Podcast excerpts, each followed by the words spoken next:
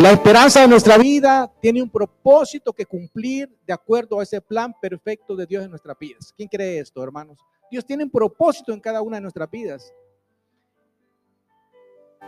Quiero empezar preguntándoles, ¿sabía usted que solo en los Estados Unidos, esta es una estadística que a mí me impactó, solo en los Estados Unidos, 400 mil jóvenes intentaron suicidarse, hermanos, y de los cuales es una cifra que, da tristeza, ¿verdad? 15 mil lograron su objetivo.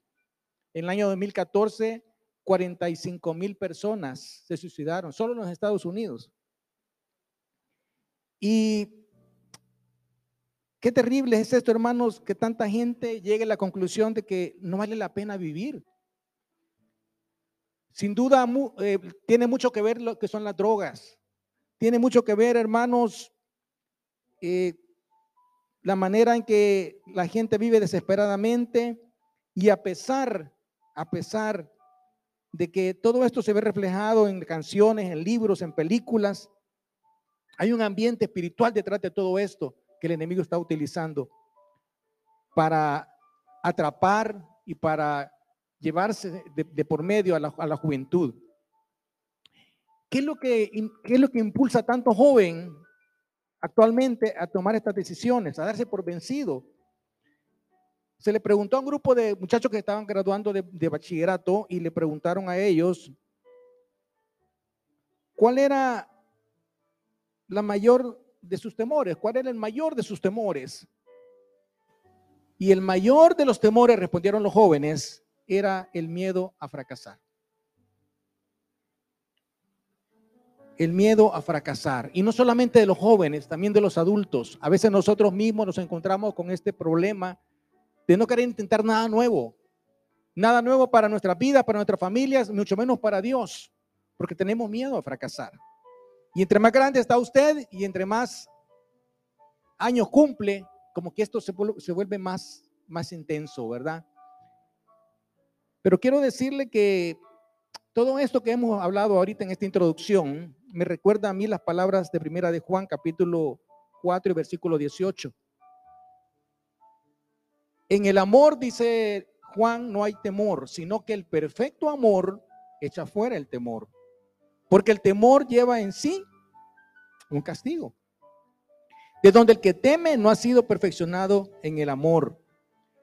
Permítame preguntarle, hermano y hermana, en esta mañana, ¿está viviendo usted una vida sin temor, una vida con gozo, una vida abundante en el Señor Jesús? ¿O su vida está llena de ansiedad? Y esta es una pregunta que quiero que usted se responda. ¿Está su vida llena de temor? Y no me malentienda, porque vamos a tener temor y vamos a, enfrentar situaciones que nos van a quitar la paz, pero no tiene que ser la manera de vivir. Tiene que ser, hermanos, una situación que con la ayuda de Dios vamos a superar. Porque dice la palabra que cuando hay amor, no hay temor. Y eso es lo que Dios nos ha dado a nosotros. Por eso en esta mañana, hermanos, queremos hablar de estos principios para vivir una vida. La Biblia lo menciona así, una vida abundante, dijo Jesús. Jesús dijo, yo he venido para que tengan vida. Porque el enemigo ha venido solo para robar, para matar y para destruir. Pero mi propósito, dijo Jesús, es que tengan vida. Y vida en abundancia. Y Jesús no está hablando solamente de la vida eterna, hermano. Está hablando de su vida aquí. Y por supuesto, con la presencia de Él en la eternidad. ¿Cuáles son estos principios? El número uno, quiero mencionárselos rápidamente. Y quiero que pongan mucha atención, porque estos son los principios, hermanos, que van a hacer que su vida sea una vida con propósito, gozosa, que la disfrute usted. Cada día que se levante pueda decir, Señor, gracias por estas 24 horas que voy a vivir en este momento. Porque esa es la manera en que Dios quiere que vivamos, esperanzados a recibir cosas buenas de Él en cada día de nuestra vida. Por favor, hermano, el primer principio, desarrolle una relación, y le subrayo ahí, permanente. Y le voy a agregar una cosa más, profunda con el Señor. Desarrolle una relación permanente y profunda con el Señor. Por favor, por favor, esto es bien importante. Porque estos principios que voy a darles a ustedes y que estoy dándoles en este momento tienen que ver con una manera diferente de vivir. Si usted ha pasado quizás el último año y los últimos años viviendo un poco alejado quizás, o quizás solamente acordándose del Señor una, dos o tres veces a la semana, quiero decirles, Dios quiere que su relación con Él sea permanente 24/7 y profunda, con una intimidad que usted pueda saber lo que hay en el corazón de Dios a través de su palabra y con la claridad de saber su voluntad para su vida. Quiero contarles una historia de una chica que se llamaba Valeria, fue sometida por varios meses a un tratamiento de quimioterapia, hermano, radiación, pero tenía una amiga que se llamaba Brenda y su amiga Brenda se responsabilizó y le dijo, yo voy a hacer las compras del supermercado, yo te voy a limpiar la casa, no te preocupes. Y la muchacha le dijo, sí, está bien, le dijo Valeria, pero al principio Valeria se sintió incómoda porque dijo, me da pena que mi mejor amiga que esté haciendo limpieza en la casa, que, que hace los baños, pero de repente Valeria se dio cuenta que poco a poco en su tratamiento sus fuerzas iban menguando. Y entonces se dio cuenta que necesitaba de verdad la ayuda de su amiga Brenda. Cuando los efectos del tratamiento se hicieron más severos, ella comenzó a apreciar y comenzó a ver la belleza de la relación que tenía ella, su amiga con ella en este tiempo de necesidad. Pasaron muchos meses y después de tantos, eh, ella, Valeria, recibió su tratamiento, terminó su tratamiento, hermanos, y los exámenes la declararon sana. Los médicos dijeron, ya no tiene nada, puede irse. Y entonces vino, vino Valeria e invitó a Brenda y le dijo, te voy a invitar, amiga mía, a cenar y te voy a invitar a un lugar muy bonito. Y cuando estuvieron en ese lugar, comieron, se rieron, se recordaron de todo lo que habían pasado. Y, y esta muchacha, Valeria, le entregó a ella un cuadernito, un cuadernito que había escrito durante todas estas semanas de tratamiento y en ese cuadernito ella había escrito pensamientos de cosas que ella había sentido y de cómo ella se había recibido el amor de su amiga. Y cuando recibió el cuadernito, al final del cuaderno, ella encontró una frase. Y esa frase decía, amiga mía, gracias por tu espíritu semejante al de Cristo. Gracias por tu espíritu semejante al de Cristo. ¿Sabe que Cristo, hermanos, tiene embajadores? ¿Ya sabía usted? Somos nosotros. Y Cristo nos manda a realizar el trabajo que Él quiere hacer en las personas. Por cuanto lo hiciste a uno de estos mis pequeños, a mí lo hiciste, dijo Jesús, al necesitado, al enfermo. Hablábamos el miércoles a la viuda, al huérfano. Y esta relación muchas veces, hermanos, y las amistades así profundas como la de esta chica Brenda y, Valeria, son amistades permanentes y que hacen la vida como una vida más completa, una vida plena, una, una vida valiosa, ¿verdad? Para que esto suceda y, se, y podamos tener ese tipo de, de amistades necesitamos dos cosas. Necesitamos tiempo y necesitamos energía. Tiene que dedicarle tiempo a sus amistades, a esas personas. Yo sé que muchos de nosotros tenemos quizás uno, dos o tres amigos de verdad, amigos, amigos, amigos. Pero para que esa amistad se mantenga, ¿qué hacemos, hermanos? Le dedicamos tiempo, dedicamos energía, porque es la manera de mantener estas relaciones sanas y sólidas. Ahora les pregunto yo, ¿qué nos puede dar más satisfacción, hermanos, que fomentar una relación íntima y personal con nuestro maravilloso Señor Jesucristo? Hermano, esa es la amistad que más réditos nos va a dar, que más fruto nos va a dar, que más bendición nos va a dar. ¿Por qué no invertir tiempo y energía en mantener esa relación permanente? ¿Sí? Permanente y profunda con nuestro Señor Jesucristo.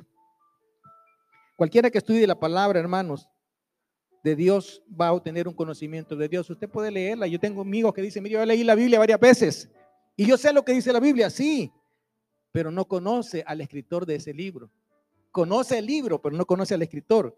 Porque cuando usted conoce al escritor del libro, se va a dar cuenta que él realmente quiere desarrollar una relación personal con usted.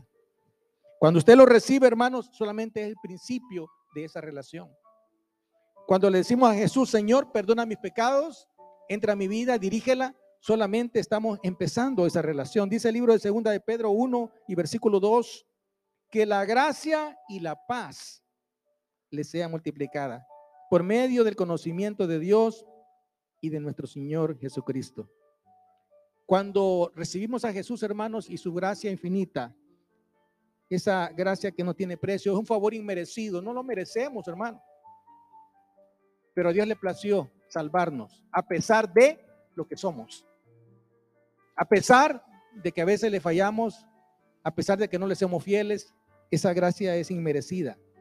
Con esa salvación y esa gracia, hermano, viene acompañado también una paz, una serenidad, una calma interior que viene de Dios y que nos llena a cada momento. Es una paz que no podemos explicar. Dice la palabra que está más allá de todo entendimiento y de toda explicación.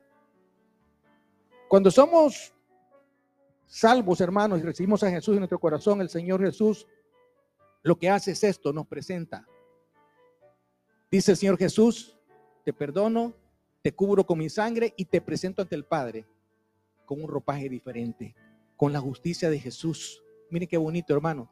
Tapando todas aquellas imperfecciones, cubriendo, hermano, nuestros pecados, nuestros errores, con la justicia de Cristo. Esto es lo que hace Jesús. Y nos presenta delante del Padre puros, santos, sin mancha y sin, porque somos perfectos. No, porque lo que el Padre ve es la cobertura de justicia de Jesús sobre nosotros. Y entender esto, hermanos, nos tiene que llenar de agradecimiento. Nos tiene que llenar del deseo de conocer cada vez más a ese Jesús que lo dio todo por nosotros sin pedirnos nada. Ayer en la cena de pareja les decía, es que el amor de la pareja tiene que ser como el amor de Dios. ¿Cómo es el amor de Dios, hermanos? Es incondicional. A veces el amor de pareja no es incondicional, ¿verdad? Te voy a amar si tú me amas primero. ¿Sí? Te voy a dar si tú me das primero. Ese no es el amor que Dios quiere que tengamos. Dios quiere, hermanos, que expresemos el amor que viene de Él incondicional. No nos pide nada. Y por ese amor incondicional tenemos un agradecimiento que demostrar, hermanos. Y como resultado, una vida gozosa y fructífera. Porque la gracia viene acompañado de la paz. ¿Cuántos duermen felices y contentos en la, noche, hermano? Yo espero que usted duerma bien, porque esa paz solo viene de Dios. Usted no va a necesitar tomarse una, una diazepam. Bueno, ni diazepam ya casi no venden, ¿verdad? Hoy hay un montón de medicinas nuevas, ¿verdad? Ya no va a necesitar eso, hermano. La paz de Dios es suficiente para nosotros. Dice el libro de, primer, de Juan capítulo 15, versículo 4. Permanezcan en mí y yo en ustedes, así como el pámpano no puede llevar fruto por sí mismo si no permanece en la vida. Así tampoco ustedes si no permanecen en mí. Mis hermanos, necesitamos tener esa conexión permanente y profunda con la vida. Yo no sé si alguna vez ha visto un viñedo usted. Si tiene la oportunidad de visitar uno, visítelo. Si hay personas que tienen viñedos en sus casas o, tienen palitos de, uva, ¿verdad? Tal vez el clima no es apropiado, pero si tienen la oportunidad, hágalo. Y quiero que se fije usted cómo la plantita de uva está unida e, al, tronco, la ramita y el pámpano. El pámpano, hermanos, es esa ramita que sale de donde cuelgan todas las uvas. Pero si no es por, el tronco principal que lo alimenta, que lo nutre, esa ramita, ese pámpano no sirve para nada. Si lo corta, se muere. Y necesitamos, para dar fruto, estar conectados. ¿Cómo hacemos eso? Bueno, lo hacemos al rendirle completamente el control de nuestra vida a Dios. Cuando le decimos al Espíritu Santo, hermanos, Espíritu Santo, toma el control de mi vida, fluye a través de mí, así como la savia fluye a través de ese árbol, hermano. Nuestra vida depende de Dios. Y déjeme decirle algo, dependemos de Dios segundo a segundo, aunque no estemos conscientes de eso, porque ese es el amor de Dios por nosotros. Bendito sea el Señor, esta mañana nos pudimos levantar. Algunos, ¿verdad? Nos levantamos a, las 3 de la mañana, ¿verdad? O a las 3, ¿verdad? Una, dos y tres, porque nos cuesta levantarnos. Me decía un amigo, mira, si te levantás, los que tenemos más de 50, y no sentí ningún dolor, pellizcate, pues estar vivo, ¿verdad? Porque después de los 50, hermanos, todo nos duele. Pero ¿sabe qué? ¿De qué me alegro yo? De que tengo vida y tengo salvación y tengo gracia de Dios. Y eso me llena a mí. A pesar, dice Pablo, que este cuerpo se vaya desgastando. el hombre interior se va fortaleciendo. Y eso es bien importante entenderlo, hermano. No le, que no se aflija si ya tenemos un hoyito por aquí, ¿verdad? O por aquí, ¿verdad? Que el pelo se nos va cayendo, ¿verdad? Que la piel ya no es como la piel cuando teníamos 20 años, ¿verdad? Pero ¿sabe qué? Adentro, el hombre interior se va fortaleciendo. Ese hombre que Dios está formando en nosotros. Rindámosle al Señor, hermano, nuestra vida todos los días. Démosle gracias por la vida. Levantémonos con ese propósito de Dios para servirle, porque Él ha sido bueno con nosotros. Y lo menos que podemos hacer es agradecerle a través de una vida de servicio, de comunión, de profunda, de profunda eh, relación, hermano, de profunda amistad con Él, que lo podamos ir conociendo. El segundo punto importante, hermanos, ponga a Dios en el centro de su vida. Ponga a Dios en el centro de su vida. La vida, hermanos, como les dije al principio, puede convertirse en una esperanza sin fin, pero sin Dios, la vida se convierte, hermanos, en un fin sin esperanza. Hay tanta gente que nos levantamos, ¿verdad? O que se levanta para ir a cumplir un trabajo, un salario que le van a pagar, para tener para comprar comida, para poder pagar sus cuentas, ¿verdad? Su casa, sus servicios de luz, de teléfono, de agua, y al día siguiente, ¿qué hacen? Lo mismo, se levantan a trabajar, ¿verdad? Ocho horas, regresan, ¿verdad? A la casa cansados, vuelven a comer y a dormir. Y, y es una vida, hermanos, que solamente están existiendo. No es eso lo que Dios quiere. Dios quiere que usted viva una vida con propósito. ¿Sabe por qué trabajamos nosotros, hermanos? Sí, es cierto, trabajamos para pagar eh, una renta, ¿verdad? Y los servicios de una casa. Pero usted trabaja, hermanos, y vive para cumplir un propósito de Dios en esta tierra. Y cuando entiende eso, le cambia todo el panorama. Y usted se levanta con gozo porque sabe que ese trabajito Dios se lo ha dado, pero no para que usted se decaste y muera ahí trabajando. No, no, no. Dios le da ese trabajo para que usted reciba lo suficiente y le sirva a Él con lo que tiene, con sus fuerzas, con su producto, hermano. Y no hay nadie que esté aquí que no haya recibido de Dios este día bendición para subsistir, porque Dios es fiel con nosotros. Pongámoslo a Él, hermanos, en primer lugar. Dios es el autor de la vida, tanto vida física como la vida espiritual. Por medio de la sangre de Jesús, hermanos, Él nos quita toda culpa del pasado y no la recuerda. Solo por medio de su Espíritu Santo podemos darnos la fortaleza para luchar con los problemas del presente. Yo le decía a, las parejas de ayer, vea, amemos como amó, eh, amó Dios al principio al mundo y nos sigue amando todavía.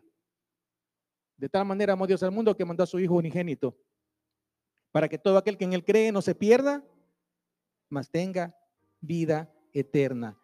Él, por medio de la sangre de Jesús, hermanos, nos quitó toda culpa del pecado. ¿Y sabe qué? Ya no se acuerda de lo que hicimos. No se acuerda. Por favor, hermana, hermano, no le saque al hermano, a la hermana, a su pareja, ¿verdad? Lo que le hizo hace 20 años. Ya no. Por favor, ¿verdad? Si perdonó, perdone. Y no solamente va con las hermanas, va con los hermanos también, porque a veces vemos hombres que así somos, que sacamos cosas del pasado. El Señor, hermano, cuando vino a nuestra vida y nos salvó, nos quitó el pecado, nos quitó la culpa por la sangre de Jesús y ya no se acordó de eso para, para siempre jamás. Ponga a Dios en el centro de su vida. Ponga a Dios en el centro de su trabajo. Ponga a Dios en el centro de la familia. Ponga a Dios, hermano, en todo lo que hace todos los días. Que Dios sea el eje en el cual gira su vida. Que no pase ninguna actividad de su vida sin mencionar a Dios en ella. ¿Me entiende, hermano? Si usted está trabajando, yo no sé quiénes trabajan en, servicio al cliente o con personas, ¿verdad? O quiénes trabajan en un escritorio, pero le voy a decir algo. No importa lo que hagamos en el trabajo. No importa, tenemos contacto con otras personas. Por favor, si la otra persona no conoce de Dios, háblele del Señor. No cuesta nada. No cuesta nada háblele de Dios. Que no pase, hermanos, una conversación sin que se mencione palabra de Dios, porque la gente está necesitada de Dios. La gente, hermanos, aunque no diga nada, usted ve en los rostros la necesidad que tiene el del Señor. Y el tercer principio que quiero mencionarles, hermanos, tiene que, llevar, tiene que ver con llevar fruto. Esto está en 1 Corintios 15, 10. Me gustan las palabras del apóstol Pablo, hermanos, en este pasaje. Dice el apóstol Pablo, el Pablo, perdón. Pero por la gracia de Dios, soy, ¿soy qué? Soy lo que soy. Por la gracia de Dios, soy lo que soy. ¿Quién era Pablo? ¿Quién era Pablo? Era un hombre, hermanos, formado con la educación más alta posible. Era un intelectual de la época, escribió más de la mitad de los libros del, Nuevo Testamento. Mucha de la teología que nosotros como iglesia de Cristo actualmente creemos viene de Pablo, viene de los escritos de Pablo. Pablo dijo, mire, lo que soy yo, lo, soy por la gracia de Dios. Después de ser un hombre quizás muy orgulloso y de, de, veras que lo era y tenía de qué enorgullecerse, Dios lo humilla y él se da cuenta de que cualquier cosa que él haya logrado en la vida ha sido por la gracia de Dios. Yo no sé si usted me puede decir, mire hermano, yo tengo un título que fui a la universidad y me costó, como dicen, ¿verdad? El sudor de mi frente. Cuidado, porque esa capacidad intelectual para ir a la universidad a estudiar se la dio Dios. Es que mire, hermano, yo a mí nadie me ayudó, tengo tres casas y yo las he pagado, yo tengo un vehículo, tengo dos, tres vehículos. Eso no es que usted lo tenga, sino que Dios se lo dio. Y le dio la capacidad de trabajar, le dio la capacidad de conseguir ese dinero, le dio la capacidad de administrar lo que sea que Dios le haya dado, viene de Dios. Por la gracia de Dios, diga usted, hermano, soy lo que soy. Dígalo, porque así es. Y tengamos poco, tengamos mucho, viene de Dios. Todo viene de Dios. Parte del proceso de llevar fruto, hermanos, tiene que ver con este gran mandamiento del Señor que encontramos en Lucas 10, 27. Amarás al Señor tu Dios con todo tu corazón, con toda tu alma, con todas tus fuerzas y con toda tu mente. Y agrega Lucas 10:27 en palabras de Jesús, y a tu prójimo como a ti mismo. Y a tu prójimo como a ti mismo. Si usted, hermano, si usted no ama a Dios, va a perecer espiritualmente. Si usted no se ama a sí mismo, va a perecer emocionalmente. Y si no ama a su prójimo, va a perecer socialmente. Fíjese qué importante es el amor. Pero quizás lo más importante es darnos cuenta de quiénes somos. Porque para dar fruto y para amar a los demás, primero tiene que amarse usted mismo. Hay personas que no se quieren como son, ¿verdad? Son muy negros, son muy chiquitos, son muy pelón, son muy altos, son muy secos, son muy gordos. No, no, no nos gustamos. Pero déjeme decirle algo. Quiero que usted se empiece a ver cómo Dios lo ve a usted. Dice la palabra que usted es su hijo amado. Dice la palabra porque a todos los que recibieron, a los que creyeron en su nombre, dio la potestad de ser hechos hijos de Dios. Usted es hijo de Dios, usted es un hijo perdonado, un hijo aceptado, así como es. ¿Y sabe cómo lo ama, cómo lo ama Dios? Lo ama de tal manera que envió a su hijo y murió por usted. ¿Cuánto vale usted, hermano? Vale muchísimo. No se puede, no se puede calcular en dinero. Pero ¿sabe qué? Se nos olvida a veces. Y nos vemos como de menos. Nos sentimos de menos. Hermano, usted es hijo de Dios. Es hijo del rey. Recuerde eso, no se sienta menos. Menos que eso. ¿Qué puede haber menos que eso, hermano? No hay. Al contrario, tiene los privilegios de un hijo de Dios. Y entonces cuando usted entiende eso, va a empezar a tratar a los demás como Dios los trata. Como Dios nos trata a todos. Dice la palabra que Dios hace salir el sol sobre justos y sobre injustos. ¿Sabe qué quiere Dios, hermano? Que así como Él nos ve a nosotros, nosotros veamos a los demás y podamos de verdad dar fruto. Y un fruto, hermano, que se va a reflejar en la manera en que aceptamos a los demás.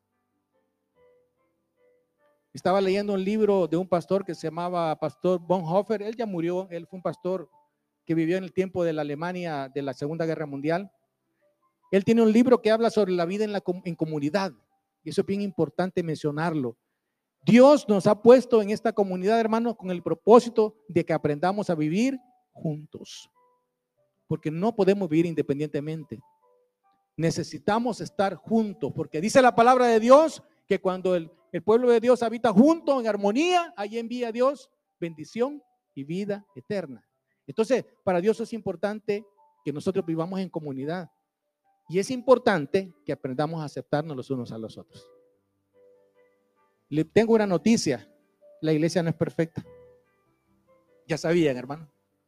La iglesia no es perfecta. ¿Sabe por qué? Porque estamos nosotros aquí. Estamos nosotros aquí en la iglesia. Entonces los seres humanos no somos, no somos perfectos.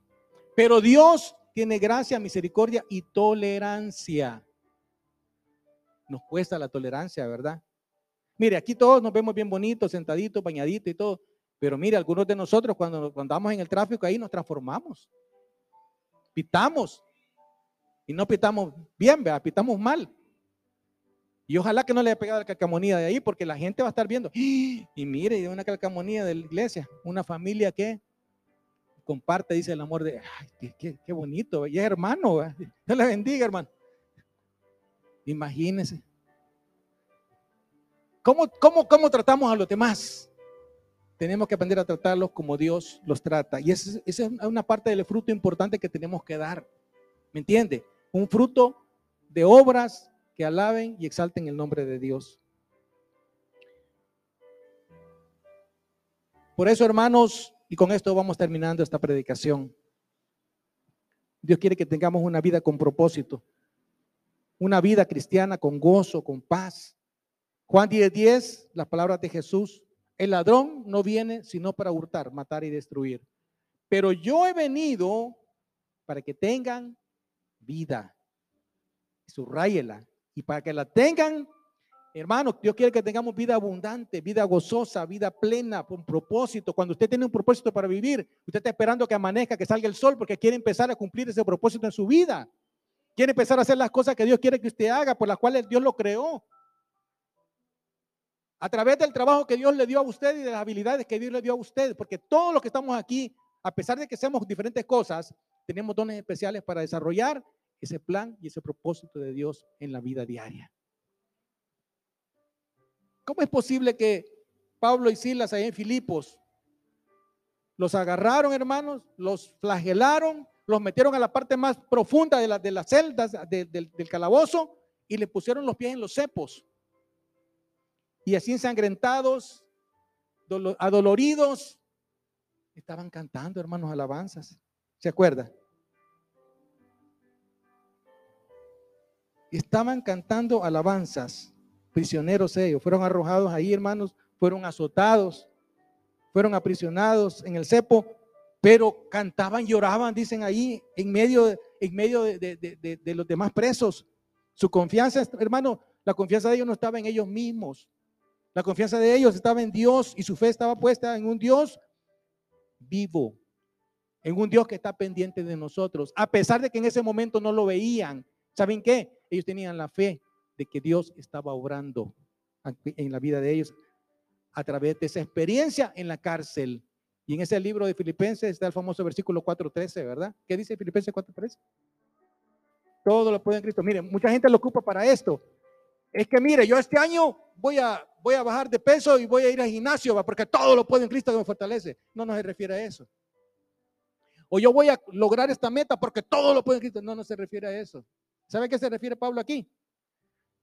Todo lo que estoy pasando, la tribulación, el dolor, cualquier cosa que me esté sucediendo o que le esté pasando a usted ahorita, la va a superar. ¿Sabe por qué?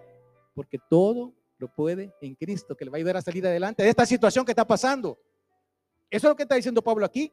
Aquí estamos presos, pero sabemos que vamos a salir adelante, porque este es parte del propósito de Dios. Enfrentaron como Pablo, hermanos, yo me pongo a imaginar, le preguntaba a un amigo, un amigo que, que, conocí hace poco, y me dijo, yo estuve en el circo romano, allí, ahorita en, Roma, ahí, la sensación de, de, ver a las personas ahí, que ahí en esa, en esa misma arena murieron gente comidas por leones, crucificados, los, los ponían, los encendían como que eran antorchas a los cristianos por ser cristianos. Enfrentaron muertes terribles, hermanos. Esta gente con valor, con gozo. ¿Debido a qué? A que tenían una relación con Dios. Yo, yo no creo, hermanos, que a nosotros nos va a tocar, bueno, Dios sabe, una muerte así, ¿verdad? Imagínense una mujer con su, con su bebé y que, que, el león se le tira encima. Y es, pero ellos estaban conectados directamente con Dios, hermano. Y por eso pudieron ellos enfrentar la muerte. experimentaron la confianza y el gozo de saber que iban a morir, pero que iban a estar en la presencia del Señor en, el minuto siguiente. A través de los siglos, hermanos, ha habido y aún hay cientos de millones de cristianos que han dedicado su vida entera a Cristo y han disfrutado su vida abundante en medio de las tribulaciones. Puede que no sea necesario, voy a repetir esto, que usted también pueda morir de esa manera, martirizado, ¿verdad? Pero le voy a hacer una pregunta. Aún así, que usted vive en comodidades, tenemos todo aquí, nadie nos está persiguiendo, puede predicar la palabra. Le voy a hacer una pregunta.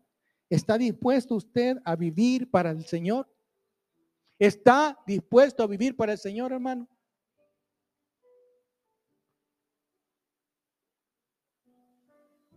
Estar en otros países donde usted ve gente que por ser cristiano es perseguido es, es tremendo. Y solo cuando usted está ahí, usted siente la experiencia y, puede sentir en el ambiente la opresión del enemigo. Y eso le cambia su manera de, ver la vida y de ver el cristianismo.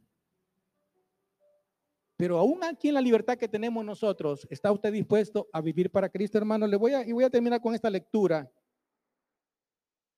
esta la escribió un hermano que se llama Andrew Murray, que él escribe libros cristianos, pero lo que voy, lo que voy a leerles, hermano, recíbalo para usted y yo lo recibo para mí también. La mala condición de vida espiritual de los cristianos es debido al hecho de que no se dan cuenta que el fin y el objetivo de la conversión es traer el alma aquí en la tierra a una diaria comunión con el Padre Celestial. Esto no se puede obtener mediante una oración apresurada, ni por una lectura superficial de unos cuantos versículos de la palabra de Dios. Debemos tomar tiempo quieta y reposadamente para venir ante la presencia de Dios, ser sensibles a su propia debilidad y necesidad y esperar que Dios, por medio de su Espíritu Santo, renueve la luz y la vida espiritual en su corazón. Entonces, él puede esperar por el poder de Cristo, ser guardado a lo largo del día de todas sus tentaciones que va a recibir. Quiere desarrollar una, de verdad, una, una profunda amistad y permanente amistad con Dios. Necesita tomar tiempo. Hermanos, desarrolle una relación permanente con el Señor. Ponga a Dios en el centro de su vida y lleve fruto en su vida. Por favor, tome tiempo para estar con Dios. No la carrera, no como lee el diario, no como decir, Señor, ya me voy, ya, ya gracias por este día. No, no, no, no, tome tiempo para estar con la persona más importante del universo, porque Él quiere estar con usted y Él quiere bendecirlo. No empiece el día sin haber encomendado su vida al Señor, sin haber escuchado de Dios una palabra para usted. ¿Quiere vivir una vida gozosa, hermano, este año? No, no digamos este año, este día, una vida con propósito. Desarrolle esa relación permanente y profunda con Dios. Ponga a Dios en el centro de su vida y lleve ese fruto de llevar esa imagen de Dios en usted y de ver a los demás como Dios los ve, para servirles, para ayudarles y para predicarles su palabra. Vamos a orar, incline su rostro en esta noche. Bendito Padre, muchas gracias por tu palabra. A esta hora, Señor, gracias por la vida. Gracias, Señor, porque este día pudimos levantarnos, pudimos caminar, pudimos reunirnos. Gracias por la libertad que tenemos de predicar tu palabra. Gracias, Señor, porque un día tú nos vistes, nos buscaste, nos salvaste. Gracias por la vida, por la salvación tan grande que no merecemos. Y a esta hora, Señor, yo oro por mis hermanos y hermanas por aquellos que han venido quizás afligidos con temor, preocupados, Señor, por aquellos que quizás han tenido quizás hasta ideas, ideas suicidas, Señor, no sé.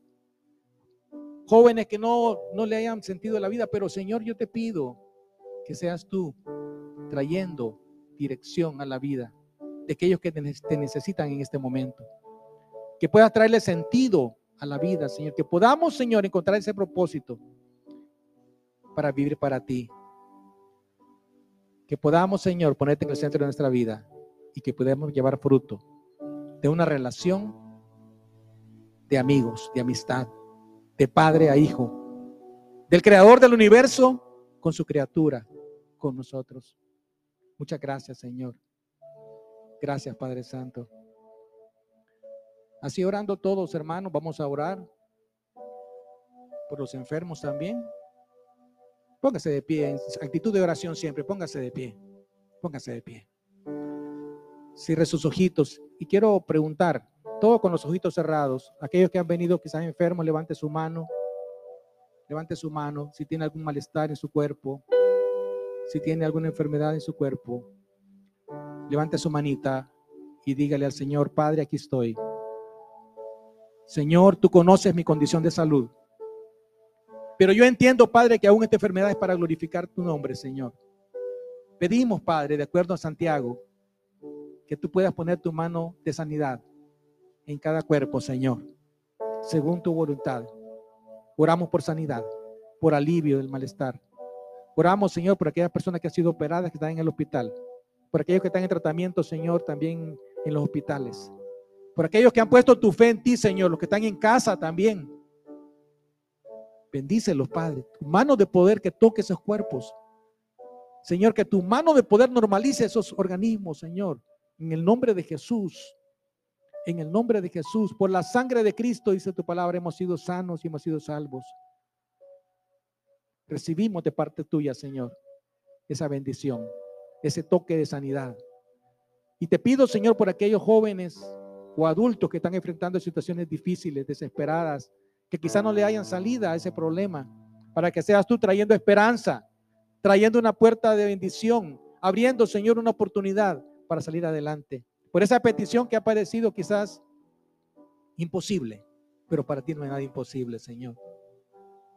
Por mis hermanos que han venido, Señor, y porque están en casa también, que han hecho una petición especial para este día.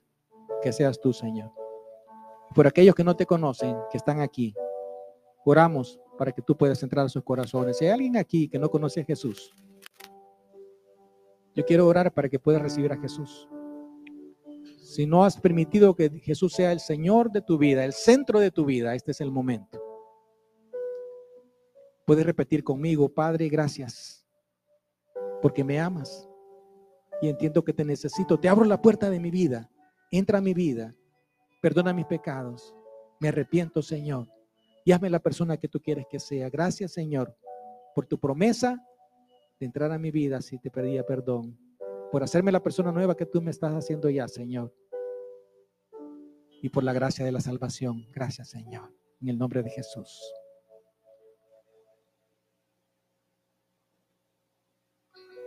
Gracias, Señor. Bendito sea tu nombre. Bendito sea tu nombre. Aleluya, Señor. Bendito sea tu nombre. Gracias, Señor. Esta, no, esta mañana no terminamos todavía, Señor, porque estamos en tu presencia. Pero te pido, Señor, que nos acompañes, que nos bendigas en todo lo que vamos a hacer, Señor. Que sea para honra y gloria de tu nombre. Gracias, Señor. En el nombre de Jesús oramos. Amén y amén.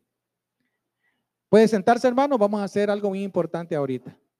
Bueno, aprovechando eh, quiero felicitar a, mi hermana Lore. ¿Está de cumpleaños, hermana Lore? un aplauso para hermana Lore, por favor.